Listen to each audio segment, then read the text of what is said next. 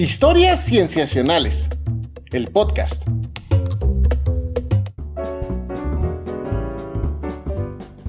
Bienvenidos a Historias Cienciacionales. Una vez más, estamos grabando para ustedes para hablar de un tema en ciencia que nos ha traído muy interesados, muy inquietos y fascinados verdaderamente. Yo me llamo Víctor Hernández y estoy muy feliz de saludar a mis amigos, comenzando por Sofía Flores. Hola, Sof. Hola, Vic, ¿cómo estás?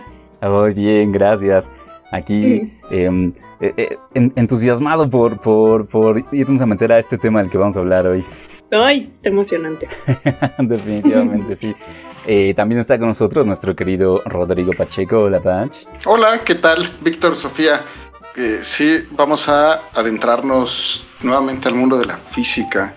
Ajá, sí, un, un un campo, una disciplina que eh, visitamos eh, no en demasiadas ocasiones, pero siempre intentamos hacerlo, digamos que con ese, con ese ojo avisor que, intenta entenderlo todo a fondo.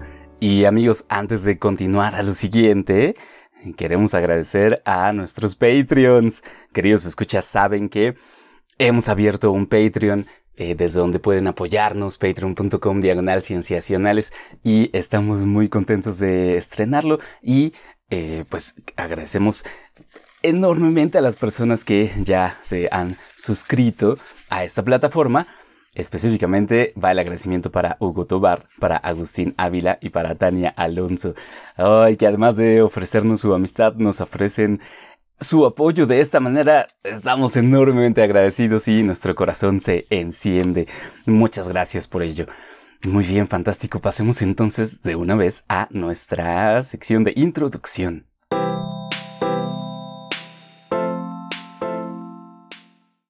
Yay. Amigos, decíamos que estamos emocionados por este tema del que vamos a hablar, es física, estamos emocionados y es que amigos, no es para menos, ¿no? El tema que vamos a hablar hoy es uno, digamos, de los más fundamentales de la física, pero además vamos a hablar de qué es lo que está moviéndose en ese tema. Y estoy yo muy contento de decirles que tenemos una invitada de lujo para platicar precisamente al respecto de ello. Amigos, les presento a la doctora Miriam Mondragón Ceballos. Ella es investigadora titular eh, jefa del Departamento de Física Teórica en el Instituto de Física de la UNAM, de la Universidad Nacional Autónoma de México, y precisamente su línea de investigación es la física teórica de partículas elementales, y nos da muchísimo gusto que esté hoy con nosotros. Hola, ¿qué tal, doctora Miriam? Hola, ¿qué tal? ¿Cómo están? A mí también me da mucho gusto estar aquí con ustedes. Ay, sí, no, muchas gracias, muchas gracias por venir. Em, queremos platicar contigo precisamente a respecto de, bueno, eh, tu, campo de estudio, que es la física teórica de partículas elementales, pero particularmente alrededor de esta mm, entidad teórica que es conocida como el modelo estándar de la física. Em, que vamos a comenzar precisamente dando un pequeño contexto al respecto de qué es el modelo estándar. Podemos comenzar de la siguiente forma, ¿no? Podemos ir considerando que la materia de la que estamos hechos nosotros, las cosas que nos rodean, el planeta en el que vivimos, está formada por partículas elementales. Eh, todos conocemos, pues desde la escuela hemos aprendido a respecto de los protones, neutrones, electrones, que los veíamos ahí tan bellos, acomodados en estos hermosos modelos de los átomos. Sin embargo, en la segunda mitad del siglo XX, em, esta imagen se ha ido haciendo cada vez más compleja porque muchos experimentos y modelos teóricos nos han ido diciendo que esas partículas están formadas a su vez de otras partículas aún más fundamentales.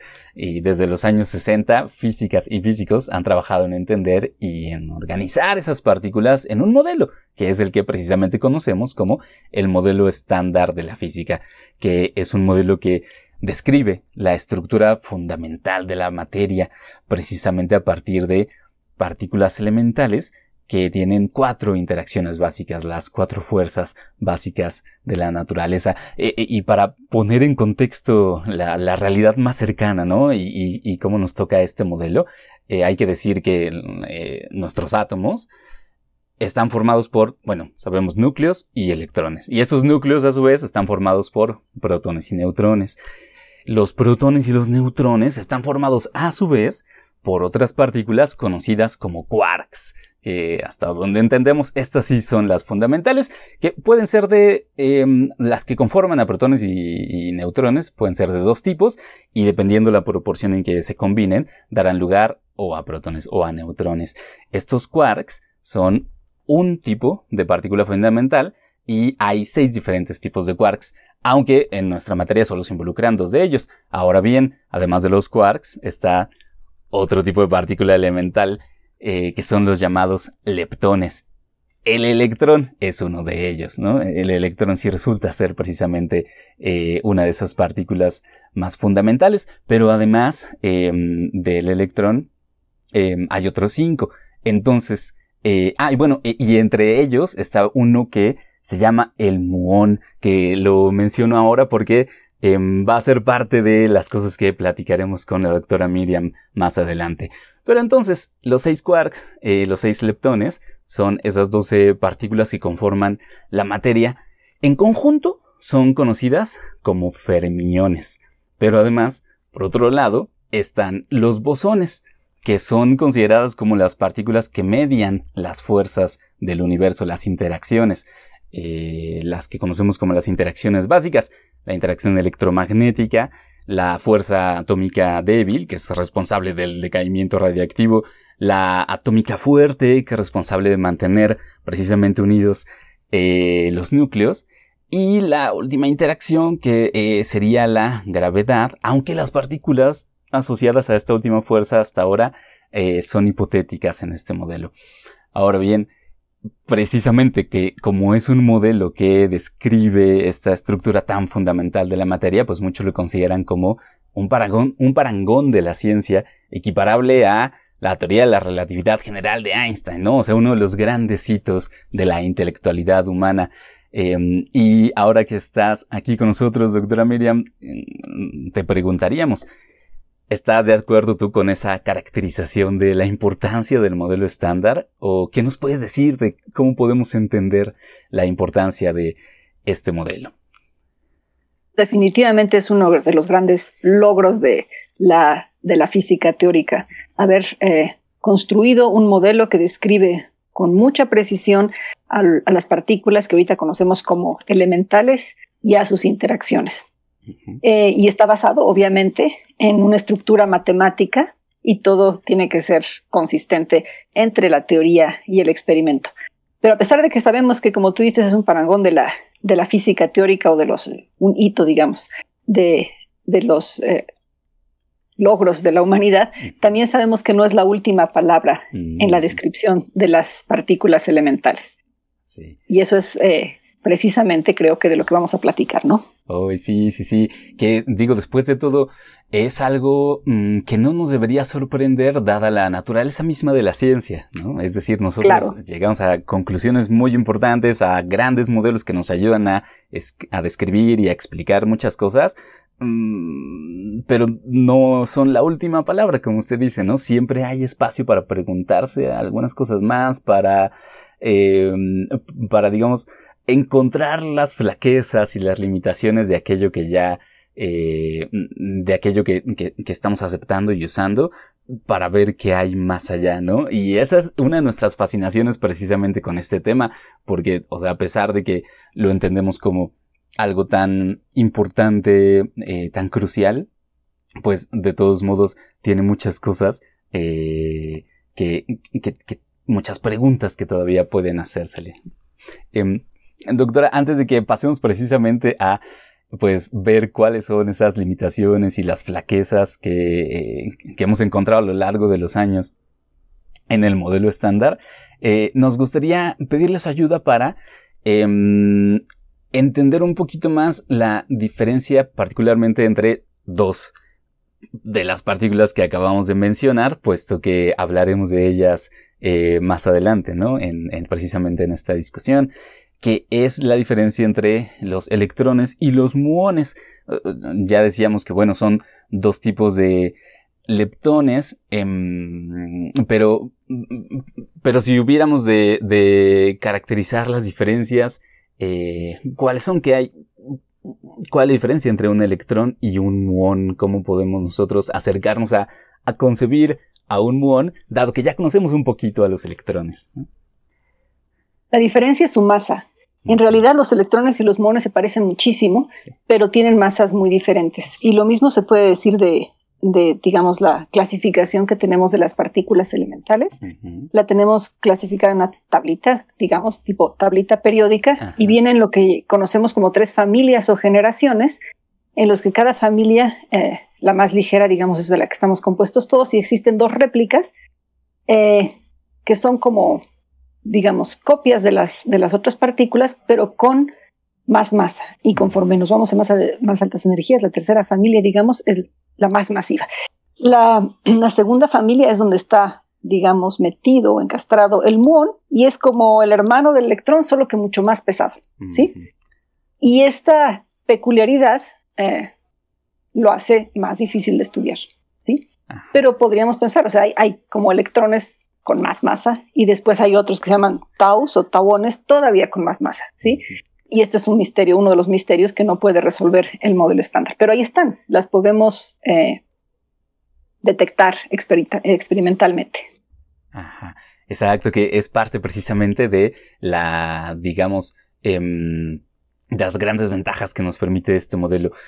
Se pueden hacer predicciones y luego se pueden hacer detecciones experimentales de estas partículas. Em, que bueno, quizá eso es precisamente lo que nos puede dar pie para pasar, bueno, ya a nuestra siguiente sección en la que efectivamente hablaremos de, pues, en dónde está en este momento el modelo estándar, qué limitaciones tiene y eh, hacia dónde podemos ir eh, con esto nuevo que estamos observando. Así es que vamos a ella. Fantástico, amigos. Entonces, estamos en esta sección y bueno, cambiamos de sección porque, digamos, el, anterior em, hacemos esta introducción al tema del modelo estándar. Ahora bien, eh, nos gustaría precisamente ir planteando cuáles son algunas de esas limitaciones, pero para darle un poco de contexto de actualidad, digamos, eh, podemos decir lo siguiente. Mm, se han identificado efectivamente limitaciones con el modelo estándar eh, desde hace mucho tiempo. Sin embargo, recientemente, tan recientemente como el año pasado, en marzo y abril, un par de experimentos realizados en aceleradores de partículas, eh, uno en el, LHC en Europa y otro en Estados Unidos, en Chicago, eh, han, digamos, a partir de ellos han surgido algunas observaciones que parecen apuntar a que las predicciones del modelo estándar precisamente respecto a muones eh, pueden ser incompletas o erróneas. Eh, mm, doctora Miriam, aquí queremos pedirte ayuda para entender qué ha pasado en esos experimentos, qué era lo que estaban tratando de poner a prueba y por qué es que las observaciones eh, anuncian estos problemas. Ok, déjame empezar diciendo que el modelo estándar es una de las teorías que hemos medido con más precisión, ¿sí? Entonces sabemos que está muy bien en un cierto límite, o sea, hay unas cosas que están extremadamente bien medidas justo con las predicciones. Hay otras cosas que no le puede dar una explicación, como estas réplicas de las, de las familias que te decía, que los, diferencia solamente la masa, como entre el electrón y el muón. El, muón es igualito al electrón excepto por la masa. Y eh, aquí viene un, una primera eh, bueno, la primera quizás viene en la masa de los neutrinos. El modelo estándar estuvo construido con masa cero de los neutrinos y ya sabemos que sí tienen masa. La evidencia en materia oscura. Pero aquí viene uno que es eh, una fuente de gran, eh, ¿cómo se dirá? De gran debate entre los físicos. Todas las partículas eh, con carga tienen un momento dipolar magnético, el electrón la tiene y ahí fue donde se pudo medir con mucha precisión, se ha medido con mucha precisión eh, las correcciones cuánticas a este momento eh, dipolar magnético del electrón, o momento magnético le decimos, y la diferencia entre, digamos, eh, lo que predice Dirac, que lo, llamaríamos clásico, digamos, pero no es, ajá, y em, que es el, el, el término sin las correcciones cuánticas, y después vienen las correcciones cuánticas a los que les llamamos el momento magnético anómalo, ¿sí? Y eso se mide, se mide con muchísima precisión. Y es una de las, eh, digamos, medidas que nos enseñaron que nuestras correcciones cuánticas y nuestro modelo es correcto. Entonces se pueden medir con mucha precisión, se ha medido con mucha precisión. Y después podemos hacer lo mismo para el Moon. Podemos medir su momento anómalo magnético, o sea, cuáles serían las correcciones cuánticas. Pero ahí el hecho de que tenga masa, una masa mucho más grande que la del electrón, lo hace más complicado porque eh, aquí me aparecen, eh, digamos, correcciones cuánticas de muchas de las interacciones entre, entre partículas, en particular los que ya mencionaste, los quarks, que son muy complicadas de mm, calcular teóricamente. ¿sí? Entonces, eh, no se han podido calcular, hay grupos que, lo están haciendo, y se tiene una, una medida, digamos, una, perdón, un cálculo teórico y también se tiene ahora una medida experimental.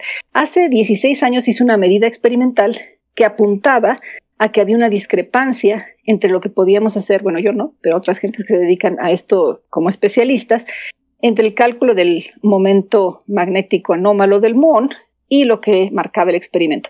Y como tú dices, el año pasado se hicieron medidas más precisas y estas medidas apuntan a que en realidad sí hay una discrepancia entre lo que medimos experimentalmente para el momento anómalo magnético del MON y los cálculos que se tenían hasta ese momento teóricos. Ahora hay varios grupos teóricos y algunos de ellos dicen que hacen algunas correcciones de una manera y les da en, el, en el marco del modelo estándar y les da un valor que se va acercando más al experimental. Y hay otros grupos teóricos que dicen que lo hacen de otra manera y que sus, eh, de sus resultados concluyen que no, que, este, que faltarían eh, considerar física nueva para poder acercarse a los valores que tiene el experimento. Y de ahí viene la fascinación, ¿sí? Tenemos una medida experimental que, digamos, confirma eh, y refuerza el valor medido hace 16 años con una mejor precisión, lo cual lo pone en discrepancia con los cálculos hasta ahora hechos teóricos en el marco del modelo estándar, eh, en, en, casi como a la, a la a la, precisión que nosotros consideramos un experimento. Todavía no, pero casi, muy, muy cercana. Pero como todavía no están bien establecidos cuáles son los cálculos, cálculos teóricos correctos, todavía no se puede decir que tengamos eh, una, una nueva evidencia de física más allá del modelo estándar. Pero en mi punto de vista apunta para allá. Oye, Miriam, ahorita hablas de eh, procesos eh, experimentales, más aproximaciones experimentales y aproximaciones teóricas que son basadas en modelos.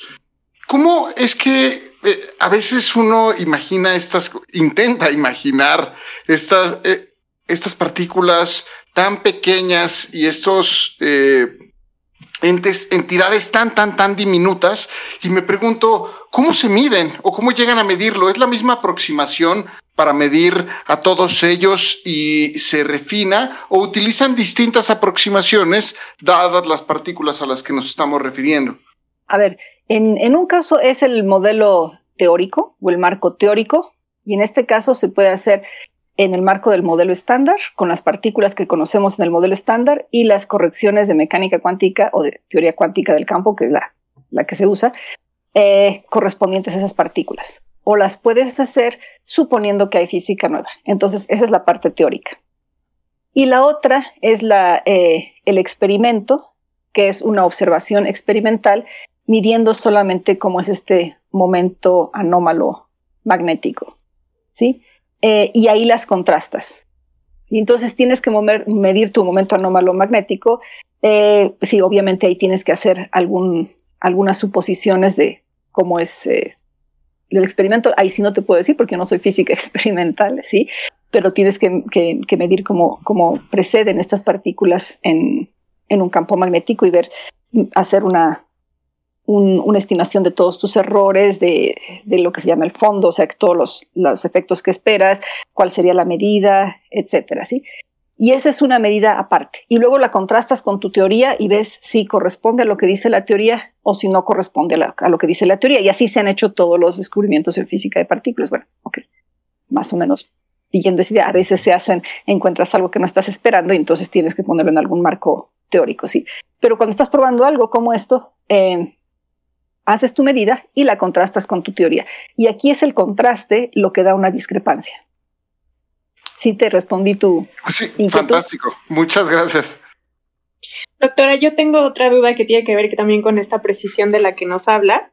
Eh, también algo que a mí me llama mucho la atención es que eh, justamente parece que por eh, esto que nos habla, se hacen muchos experimentos y aunque sí parece que se acercan como a estos números o a estas, pues eso, o sea, cantidades que les permiten hablar de estos niveles de precisión para identificar y, caracterizar a cada uno de estos elementos, al final de cuentas sigue habiendo todavía este elemento de error, ¿no? O este, eh, pues ya casi estar cerca. Y no sé, me hace pensar un poco en esta, mm, la paradoja de Aquiles, de que parece que ustedes eh, avanzan súper rápido y plantean y estructuran y diseñan experimentos y al final todavía falta un poquito más para acercarse y así, ¿no? Entonces, mi pregunta es, ¿qué tanto tendríamos que seguir sobre la misma línea eh, y mejorando el diseño experimental?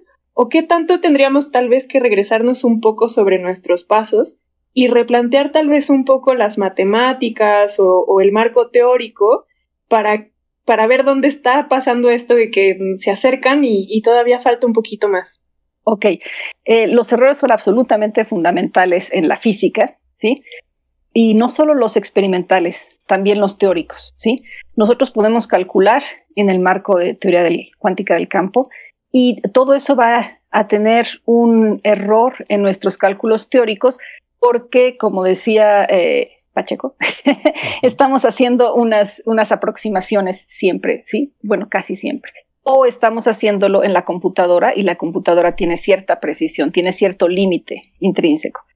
Y e igualmente en el experimento tenemos eh, los errores experimentales de, asociados a la estadística que estamos haciendo, a los, a los aparatos mismos, a qué tan bien podemos medir, ¿sí? Entonces es súper importante tener tanto los, eh, los teóricos como los experimentales nuestros errores controlados para saber qué tan bien conocemos de lo que estamos hablando, ¿sí? En ambos casos, tanto en la parte teórica como en la experimental, es necesario hacer para los teóricos los cálculos de diferentes maneras para poder eh, llegar a un consenso acerca de los resultados. O sea, dos metodologías diferentes, digamos, para poder decir, ah, ok, esto se hizo con eh, cromodinámica en el látiz, esto se hizo con cálculos perturbativos y comparar si están eh, yendo hacia la dirección correcta y con qué precisión los están calculando. Y para los experimentos, siempre tenemos que hacer más de un experimento para confirmar cualquier resultado, con alguna también metodología diferente para poder realmente decir si lo que decimos que estamos viendo con esta precisión es lo que estamos viendo. Sí, que por ejemplo eso fue lo que pasó con el bosón de Higgs. Entonces aquí es muy importante eh, no solo hacer la teoría, sino también el experimento. Y el modelo estándar, como muchas otras teorías, se construyó a base de una retroalimentación de la parte matemática con la parte experimental. Entonces tienes que tener una teoría matemáticamente consistente, claramente, pero tiene que ser además no solo matemáticamente consistente, sino tiene que describir lo que estás observando. Entonces, hay teorías que son matemáticamente consistentes, pero que no describen los fenómenos que observamos en el laboratorio. Entonces, esas teorías son descartadas. Entonces, aquí se tienen que hacer las dos cosas, o hacer una retroalimentación entre la teoría y el experimento, y tenemos tanto los teóricos como los experimentales que saber dónde estamos parados, calculando nuestros errores y decir, bueno, yo puedo decir esto con una confianza del 99.99% o o lo, sé más o menos, así con 68%. Pero eso es, muy importante, ¿sí? Porque vamos a estar eh, contrastando y es lo que nos va a decir si nuestra descripción matemática de nuestra realidad, como lo estamos midiendo, observando, es, se parecen o no, ¿sí? Siempre puede haber una mejor descripción matemática, por supuesto que sí. Esta ahorita es la mejor que tenemos. Y si hay una discrepancia, si la discrepancia sigue, si calculan los diferentes grupos teóricos con diferentes métodos, que esta discrepancia se acerca a los 5 sigmas, ahorita está en 4.2 y ahorita les explico qué es, eh, entonces tenemos que decir qué teorías nuevas podrían estar explicando esta discrepancia, ¿sí?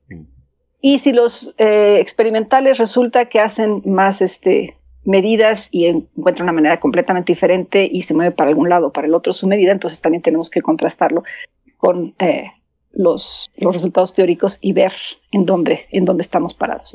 ¿sí? Gracias.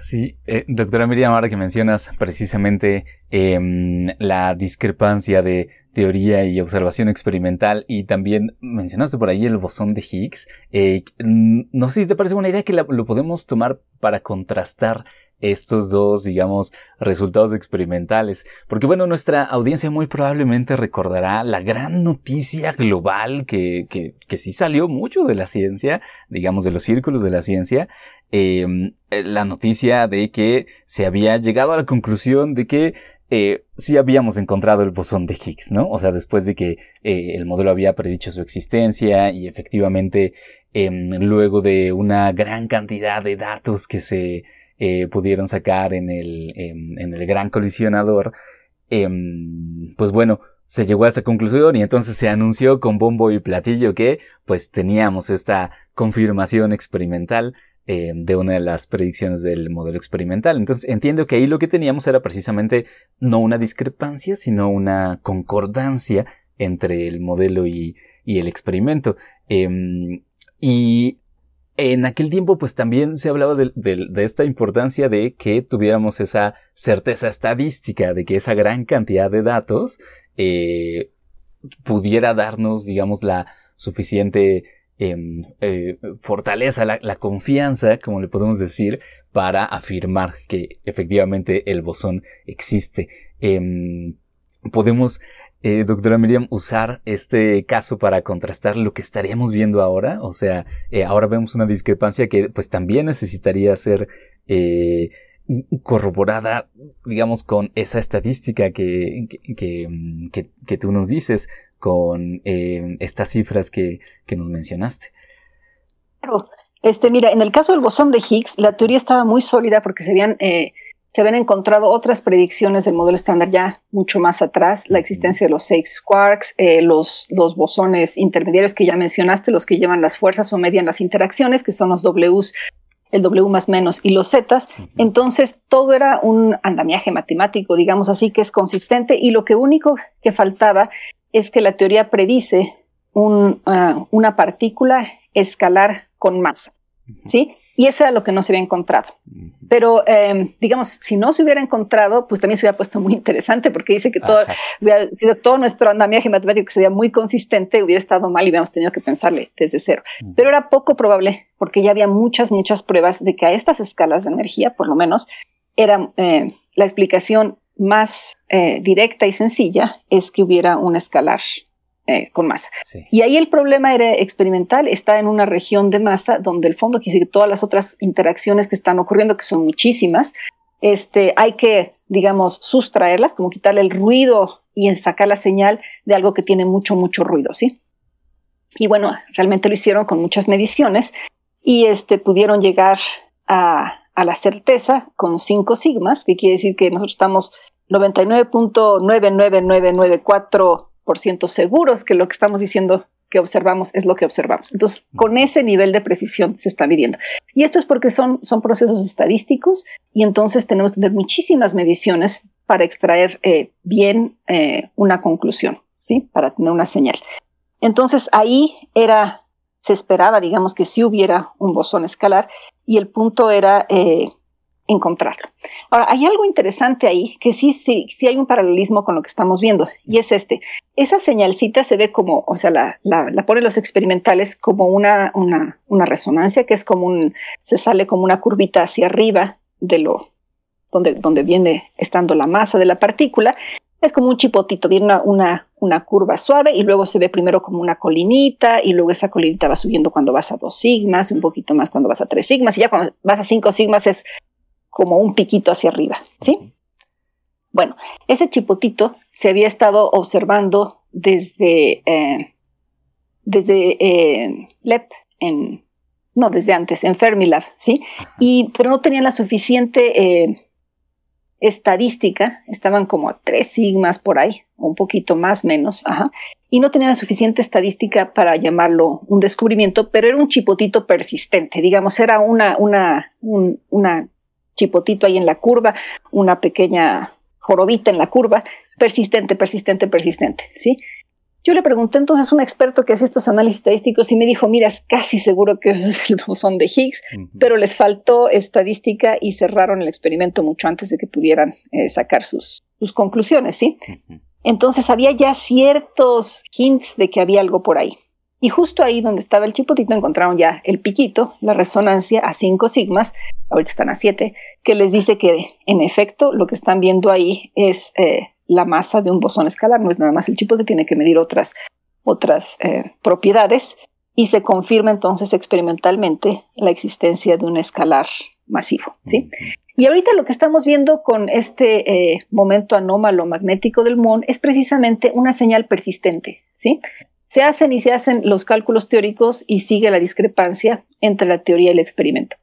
Eh, tenemos que refinar esos cálculos teóricos, digo, tenemos, yo no me dedico a eso, pero los que tienen que hacerlo son los expertos en estas áreas, y este, para poder realmente estar seguros. Lo que sí te puedo decir es que la medida experimental, con los últimos datos experimentales, ya eh, disminuyó un montón su error experimental. Entonces esa medida es muchísimo más precisa. Pero el paralelismo es que, ok, esto sería algo nuevo, esto sería algo no esperado en el modelo estándar, pero persiste esta señal desde hace 16 años, ¿sí? Mm. Entonces, esa persistencia de la señal indica que, bueno, primero que este es correcto, bueno, probablemente ese, ese, ese valor experimental va a estar todavía medido con más precisión y ahí es donde va a estar, y que ahorita la bolita, digamos, de alguna manera está del lado de los teóricos. Ajá, exacto. Que, quizá aquí la pregunta pues directa puede ser qué implicaciones entonces tendría de efectivamente existir esta discrepancia, ¿no? Claro, claro. Entonces las implicaciones, supongamos que no hay, eh, que de repente alguien, cinco grupos dicen, no, ya los ya hicimos el cálculo en cinco maneras diferentes y realmente nos movemos hacia el valor experimental y no hay discrepancia, bueno, pues no hay discrepancia y sigue siendo el modelo estándar. Pero ahorita no estamos en esa situación, ahorita hay diferentes grupos sacando diferentes resultados eh, con diferentes precisiones. Entonces ahorita todavía no hay un consenso. Pero eh, la discrepancia con los con resultados más, digamos, los más establecidos es de 4.2 sigmas, que es eh, 99.997%, ah, digamos, de eh, seguridad, si quieren verlo así, de que no estamos de acuerdo con el modelo estándar. O sea, entonces está la bolita del lado de los, de los teóricos. Ahora supongamos si, hacen el cálculo y sale lo mismito como muy cercano al experimento, bueno, pues es el modelo estándar. Pero si no, si esta discrepancia persiste después de que varios grupos teóricos hayan hecho sus cálculos con cierta precisión, entonces nos está diciendo que debe haber física nueva y en este caso la física nueva serían partículas nuevas que están contribuyendo a estas correcciones cuánticas que hace que el bamboleo o el momento anómalo magnético del muón eh, no sea el que predice el modelo estándar. O sea, hay nuevas contribuciones, física eh, nueva que viene de otras contribuciones. ¿sí? Entonces, lo que esperaríamos serían nuevas partículas, partículas exóticas que no están en el modelo estándar. Es decir, partículas adicionales a esas, eh, Exactamente. 12 fermiones y los cuatro bosones. Bueno, cinco. Exactamente. Son, son dos, bueno, son tres familias, cada una tiene un quark up down en tres colores cada uno y cada una tiene un leptón cargado y eh, uno neutro, los neutrinos, ¿sí? Y eso multiplicarlos por tres y sus respectivas antipartículas. Mm, no son tan poquitas ya si las vas contando. sí, sí, sí, sí, sí. Claro, eh, pero estas nuevas partículas, eh, digamos, ¿dónde habría que ubicarlas? O sea, ¿serían más fundamentales que las que ya tenemos o sería otra generación? Em, ¿Hay algún indicio de eh, ok. ¿Cómo acomodarlas ahí? Hay muchas eh, teorías, probablemente serían partículas, bueno, tendrían que ser partículas más pesadas porque no se han observado, ¿sí? Entonces, más masivas. Entonces tendríamos que tener partículas más masivas. ¿De dónde podrían provenir esas partículas? Hay muchísimas teorías nacidas del modelo estándar y así. Entonces, primero se ha supuesto o, o pensado que podrían ser el modelo más sencillo, supersimétrico, que dice que por cada partícula hay un compañero, digamos, de un fermión, hay un compañero bosónico, y, pero hasta ahorita no se han observado en el LHC los modelos más sencillos supersimétricos. Podría ser un modelo supersimétrico más complicado. Otra podrían ser eh, escalares extras como Higgses, pero Higgses que no aparecen en el modelo estándar. Por ejemplo, o otro Higgs neutro eh, más pesado o Higgs exóticos con carga, o sea, escalares, ¿sí? o podrían ser partículas que tuvieran eh, propiedades que fueran entre leptones y quarks, que ya los mencionaste, sí, leptoquarks. Eh, y ahí muchísimas combinaciones, ¿sí? o podrían ser más de una partícula, obviamente, sí, podrían ser una combinación de, muchos efectos de diferentes partículas. Ahí otra vez lo que tenemos es eh, retroalimentación entre teoría y experimento. Tú, como teórico, propones el modelo que te guste, que te parece atractivo, o hasta el que no te guste y que quieras decir que está mal, ¿sí? Tú te escoges un modelo que quieras estudiar y si quieres estudiar G-2 en, o A, mu, entonces calculas de tus partículas si tuvieran una contribución significante a este momento anómalo magnético. Y a lo mejor tienes una teoría muy padre, pero no contribuye significativamente y eso es tu conclusión. O a lo mejor contribuye más y ya tendrías que haber visto una desviación muchísimo más grande, por ejemplo, ¿sí? O algo en, en, en medio. Y ahí hay muchos modelos, o sea, ya te mencioné algunos de los más populares, pero podrían ser combinaciones de estos o podrían ser eh, interacciones extras, por ejemplo, zetas primas, como un tipo de interacción débil extra. Oh. Y ahí sí hay muchísimos modelos. Y lo que estamos esperando los teóricos que nos dedicamos a esto es que realmente ya tengan los cinco sigmas en algún lado para dedicarnos a estudiar nuestros modelos favoritos y contrastarlos con el experimento. Sí. Prácticamente para que sea el banderazo de salida. Exacto, ya los tenemos hechos, sí, pero no sabes cuáles están bien y cuáles están mal. Bueno, puedes saber hasta cierto punto si no reproducen la física conocida, entonces todos los que no la reproducen los tiras a la basura, pero tienes muchos otros que tienen predicciones que todavía no pueden ser probadas.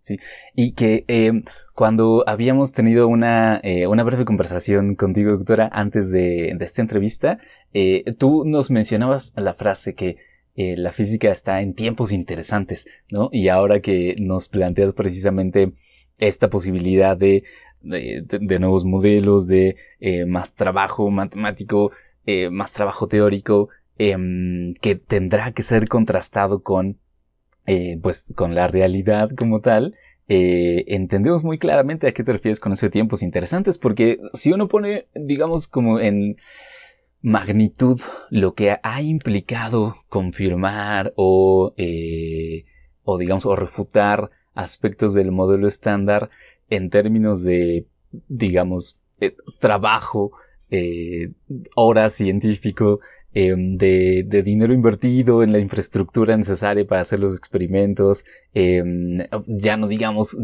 como en el trabajo matemático que también multitudes de científicas y científicos en todo el mundo están haciendo, eh, plantear que hay que, digamos, reformular las cosas de una manera tan básica, pues como que sí se, se, se antoja, se siente que es casi una nueva, eh, un, un, cierto umbral que vamos a cruzar, ¿no? Un, uno de esos momentos históricos en la ciencia. Eh, no sé si sea esto demasiado exagerado, doctora, o si... No, no, no, para nada estamos viendo tiempos emocionantes, definitivamente. Fíjate, esto del Higgs marcó un hito, como tú dices. Comprobamos una teoría que se empezó a construir desde los 50, eh, se propuso en los 60, se, se empezaron a, mejorar en los 70, 80 y se comprobó muchos años después y se comprobó eh, impresionantemente desde mi punto de vista. ¿sí? El eh, momento anómalo magnético del electrón ahorita se está midiendo con mucha más precisión a ver si también ahí hay discrepancias pero ese fue, esa fue la medida que nos dijo que la, ah, la electrodinámica cuántica es correcta. ¿sí? Entonces eso ya era, eso fue hace muchos años. Y ahorita tenemos este, esta discrepancia. Tenemos la medición, la observación, perdón, de las ondas gravitacionales. O sea, es mm. impresionante. La observación y medición de la expansión acelerada del universo eh, y las, las primeras, digamos, la radiación de, eh, del fondo cósmico de microondas, eso ya se midió hace muchos años, pero de todas maneras nos, nos corrobora que el Big Bang está bien. Estamos definitivamente viviendo tiempos emocionantes y se está mezclando eh, todo en el sentido que estamos haciendo mejores medidas, mejores modelos matemáticos, mejores experimentos y combinando todo esto con medidas astrofísicas y de cosmología. Entonces empieza como a expander nuestro horizonte eh, literalmente, ¿sí? Y eso es, aunque no sea uno físico, yo creo que debe estar uno a atento a que realmente sí estamos viendo tiempos emocionantes, interesantes y por lo menos enterarnos de qué es lo que está pasando, ¿sí? Yo quisiera hacer una pregunta que no sé qué tan ignorante es, doctora. Eh, pero justo ahorita que enumeraba todas estas eh, ramas y disciplinas, me surge la duda si también eh, todos estos trabajos que ustedes están haciendo impacta en la cuántica en el sentido de esta idea que tenemos de los electrones como onda y partícula. ¿Hay alguna, no sé, que impacte de alguna manera también en estas explicaciones? Nosotros estamos, toda la teoría cuántica del campo está basada en esta dualidad onda-partícula, ¿sí? Cuando nosotros hacemos las mediciones, a veces las hacemos eh, como si fueran particulitas que, que, se dispersan ya como bolitas de billar, pero a veces vemos también eh, las propiedades de ondulatorias, ¿sí? Entonces, para nosotros es realmente eh, la formulación correcta.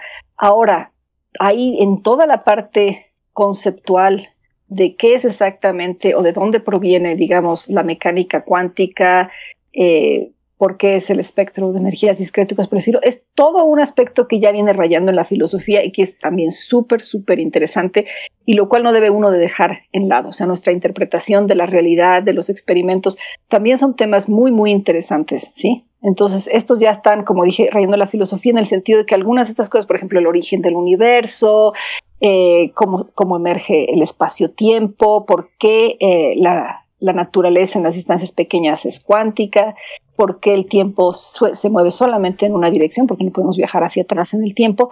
Todas estas cuestiones, muchas de ellas no podemos ahorita, no sé si algún día podamos, eh, darles una explicación en el sentido de, que no podemos hacer experimentos, ¿sí? Para nosotros la física, bueno, la física es la, observación la descripción de la naturaleza y tenemos que experimentar, pero eso no quiere decir que sean problemas menos interesantes, aunque no tengamos ahorita toda la capacidad experimental, ¿sí?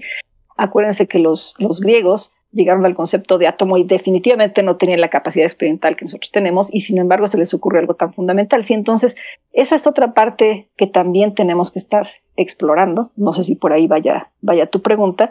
Y después, a veces, en estas, en estas exploraciones que hacemos teórico-experimentales, surgen paradojas o surgen discrepancias, quizás como esta o quizás otras, que nos hacen repensar todo nuestro andamiaje matemático, sí, o nuestras interpretaciones.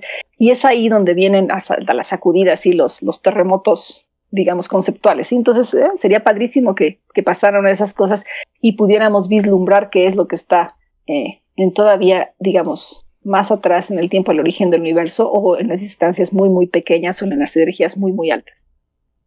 Sí, gracias. No, es que sí, más bien eh, recientemente veía yo una charla con un físico teórico, el, el, jefe de física, de, de no sé de qué departamento era, pero bueno, era de la Universidad de Nueva York, de la NYU, y justamente hablaban de que mm, eh, hablaban de la gravedad y justamente decían que la, que la explicación cuántica podría eh, robustecer lo que se entiende de gravedad, pero todavía no se llegaba a eso, ¿no? Y me pareció súper sorprendente porque yo decía, ¿cómo es posible que digan que no se ha llegado todavía a hablar en términos cuánticos?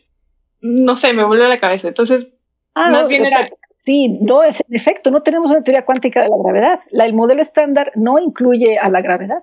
O sea, como las partículas es tan pequeña, pues eh, viene, vendría siendo de todas maneras, eh, digamos, para las medidas experimentales no, no sería eh, importante, pero para nosotros los teóricos sí es súper importante porque no tenemos una teoría cuántica de la gravedad y son los dos grandes paradigmas que se hicieron el siglo pasado, ¿no? La mecánica cuántica y la relatividad eh, general y especial de Einstein. Y entonces, no las hemos podido unir, es totalmente cierto. No sabemos si la, de la, la, teoría de la gravedad es una teoría emergente, o sea, que sea algo, que haya algo subyacente, o eh, la mecánica cuántica es emergente, o si hay alguna, unas matemáticas nuevas que no hemos... Eh, desarrollado para poder hacer una descripción unificada de las dos, o si no entendemos nada.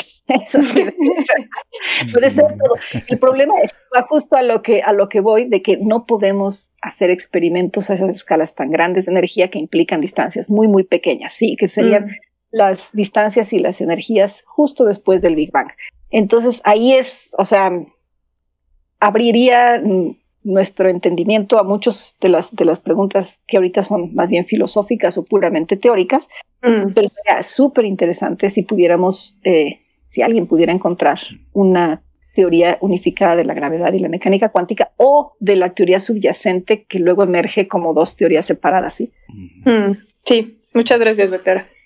Ay, doctora Miriam, eh, para, para, ir cerrando, eh, quisiéramos preguntarte si nos puedes contar un poco más precisamente de em, esas otras, esos otros problemas que el modelo estándar no alcanza a explicar, que, que, bueno, quizá conforme se fueron descubriendo y haciendo otras observaciones cosmológicas o de otra naturaleza, se fue viendo que efectivamente Em, e, el modelo estándar no las explicaba. Eh, ya vemos que, por ejemplo, dos horizontes que tenemos para ampliar, pues eh, son los que tienen que ver con este momento magnético del muón y ahora la gravedad que nos acabas de contar. Em, pero, ¿qué otros grandes horizontes hay disponibles para seguir explorando más allá del modelo?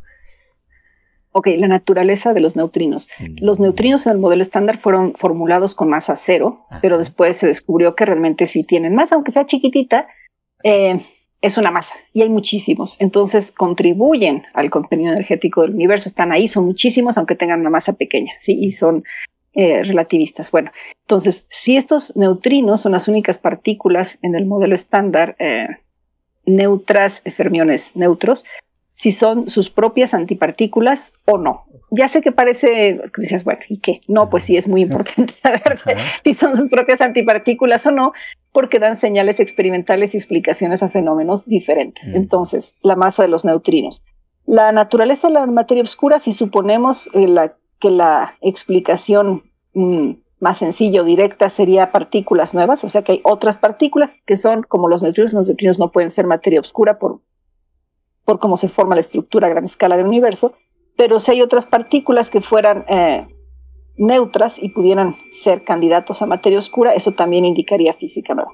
Ahora, esto que hablamos precisamente de la masa del muón, ¿por qué hay unas réplicas de, de, las partículas de la primera generación, que es lo que nos forma a todos nosotros, a todo el universo?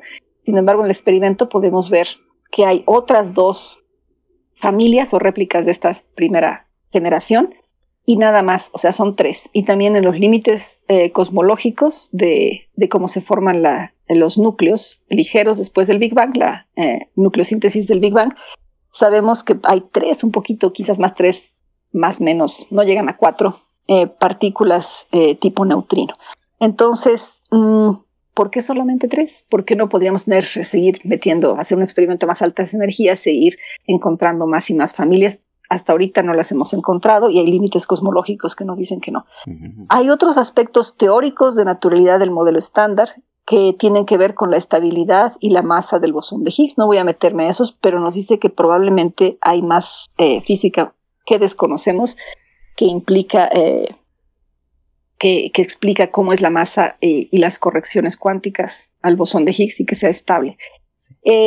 la unificación de la gravedad con la mecánica cuántica, el hecho de que la fuerza, las partículas puedes eh, separar en, eh, por helicidad, o sea, como se propagan eh, de, acuerdo, de acuerdo a su spin, o sea, y pueden tener, los podemos mm, hacer la proyección de, de, de la propagación con el spin y puedes tener partículas izquierdas o derechas y solamente las izquierdas, la parte izquierda, digamos, siente, siente la interacción electrodébil. Uno esperaría que un universo que empieza de una explosión, esperarías que empieza eh, en un régimen totalmente simétrico, pero nuestro universo no es totalmente simétrico. tiene muchas simetrías, pero muchas de estas están rotas o casi rotas o totalmente rotas. Y si no fuera por esas simetrías rotas, no estaríamos nosotros aquí. Entonces, todos esos son misterios que van de los eh, muy triviales a los muy profundos, ¿sí? Y este, y entonces hay, a pesar de que el modelo estándar es una, eh, una teoría muy, muy, eh, muy consolidada y que ha sido probada experimentalmente con mucha precisión, nos deja muchas incógnitas, afortunadamente, para explorar, ¿sí? En el futuro, lejano y no tan lejano. Claro. Hoy sí, eh, nos quedamos con ese espíritu con el que terminas esta frase, doctora Miriam, de que afortunadamente tenemos incógnitas. ¿no? Claro. Y, pues, te, ajá, por favor. No, nada, para estar pensando y, e investigando y, imaginando cosas nuevas, ¿sí? Claro. Sí, que es después de todo eh, una gran parte de la motivación que nos lleva a hacer ciencia, a hablar de ella y a pensar en ella. Hoy, eh, pues te agradecemos enorme, enormemente, doctora Miriam Mondragón Ceballos, eh, del Instituto de Física de la UNAM, por haber charlado con nosotros de este tema tan fascinante y por dejarnos, digamos, eh, tan imbuidos de ese espíritu de exploración. Muchas gracias. No, gracias a ustedes por la invitación. Espero que su público vea lo emocionante que es ser un explorador de lo, de lo desconocido. Sí, totalmente. Y para aquellas personas que quisieran saber un poco más de tu trabajo, tal vez contactarte para alguna cuestión eh, o alguna duda, em, ¿qué métodos de contacto podrías ofrecer? Tal vez o alguna red social o algún otro método. Em, pueden mandar un correo electrónico, ustedes lo tienen, ¿sí? Este, no hay ningún problema al correo institucional eh, tengan un poquito de paciencia si no les contesto inmediatamente, porque luego me llegan muchísimos correos de muchas cosas diferentes y a veces algunos se me van al spam, otros me, mm. tardo un poco contestar, pero si les interesa, los puedo dirigir a, a este, bueno, depende del nivel que estén, por supuesto, pero los puedo dirigir a, artículos o a, a, información en la red donde les pueden hablar a diferentes niveles de todas estas, de estas cuestiones. Fantástico. Pues muchas gracias una vez más. Y entonces con eso también vamos nosotros, amigos, cerrando este episodio.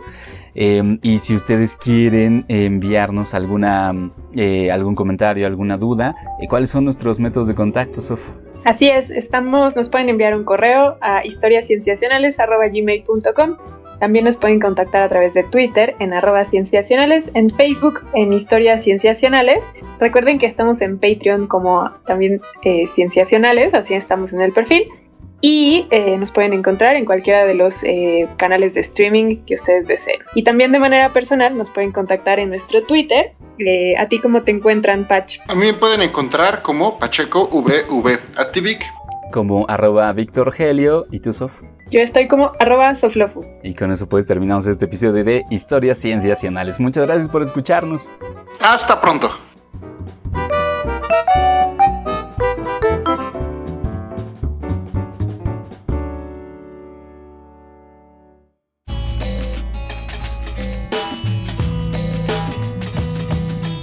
Saben que nos gusta quedarnos al final con nuestros invitados y esta vez le agradecemos mucho a la doctora Miriam Mondragón por haberse quedado con nosotros. Gracias, doctora.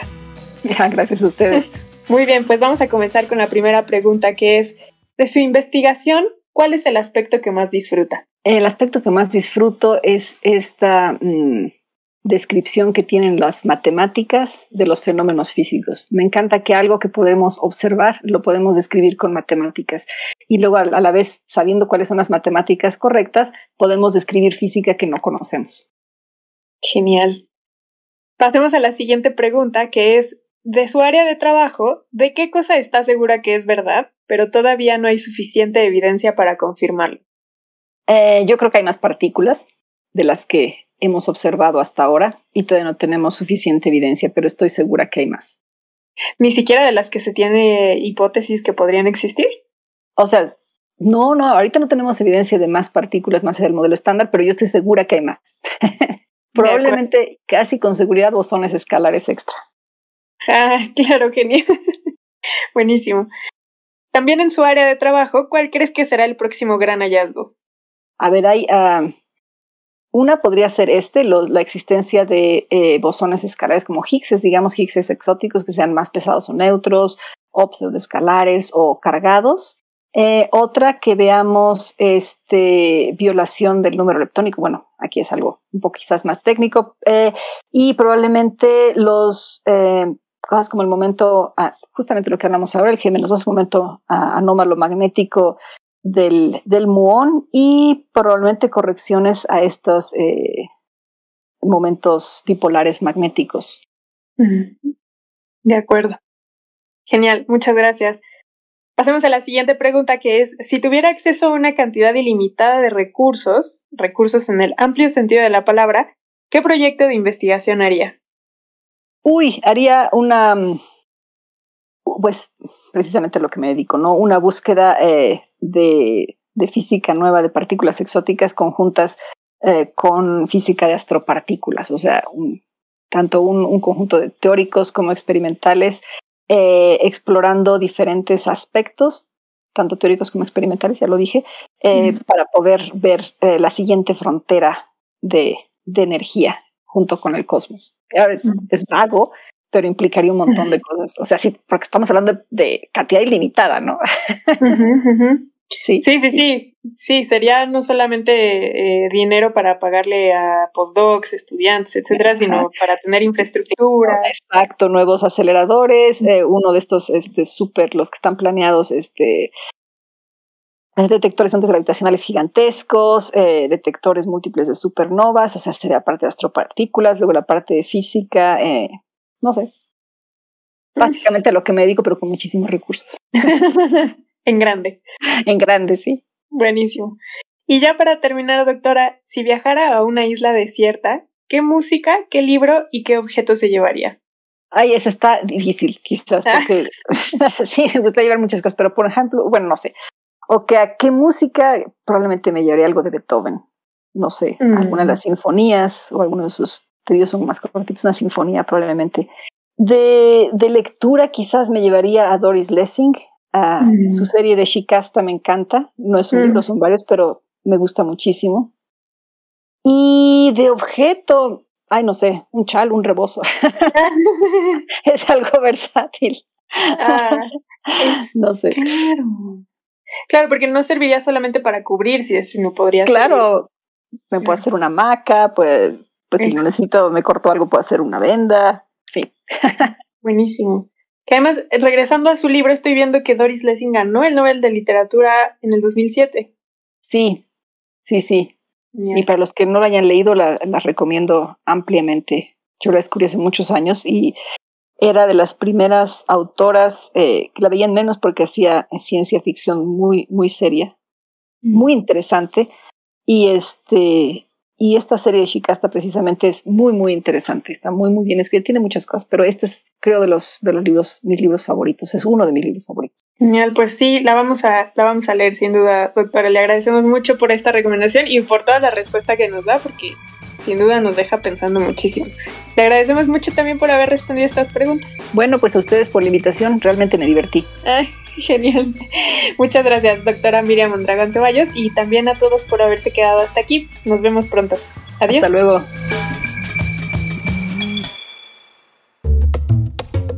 Esto fue Historias Cienciacionales, el podcast.